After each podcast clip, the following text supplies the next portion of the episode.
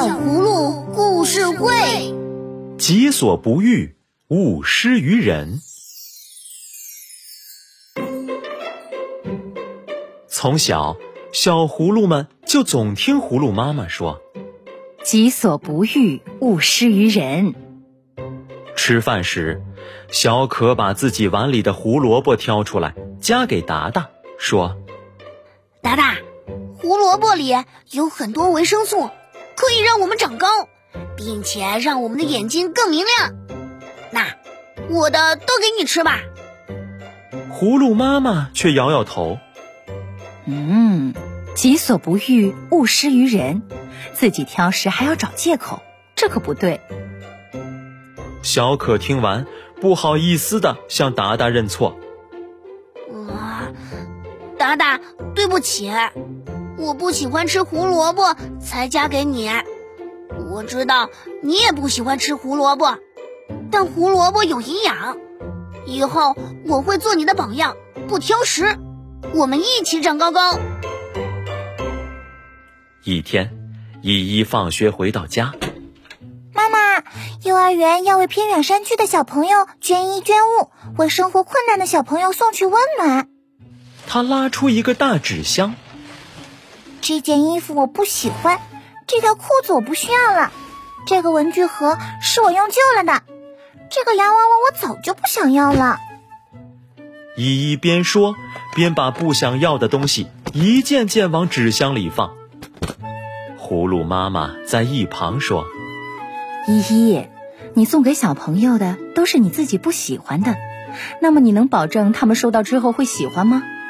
己所不欲，勿施于人。”真心送给别人东西，就要把自己喜欢的送与别人，那才叫真心。依依听完，脸红了，她默默的拿出一条花裙子，说：“妈妈，我懂了，这是我最喜欢的一条花裙子，它最漂亮。我希望收到这件裙子的小朋友也能喜欢它，穿上它，漂漂亮亮的长大。”达达和欣欣。都要参加幼儿园的话剧表演，扮演角色有农夫和猫头鹰。达达说：“我来扮演农夫，正好我有一顶草帽。欣欣，你来扮演猫头鹰吧，它实在太丑了，而且台词又多，我可不想扮演它。”欣欣听了达达的话，委屈的大哭起来。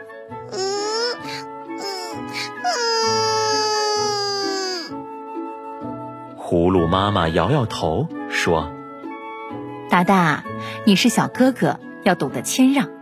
你不喜欢的角色和台词，星星会喜欢吗？己所不欲，勿施于人呐。”达达一时不知说什么才好，他明白了自己的错误，拉起欣欣的手说：“欣欣，你别难过了，我来扮演猫头鹰。”咱俩一定会把话剧表演的惟妙惟肖。呵呵。葫芦妈妈听完，欣慰的笑了。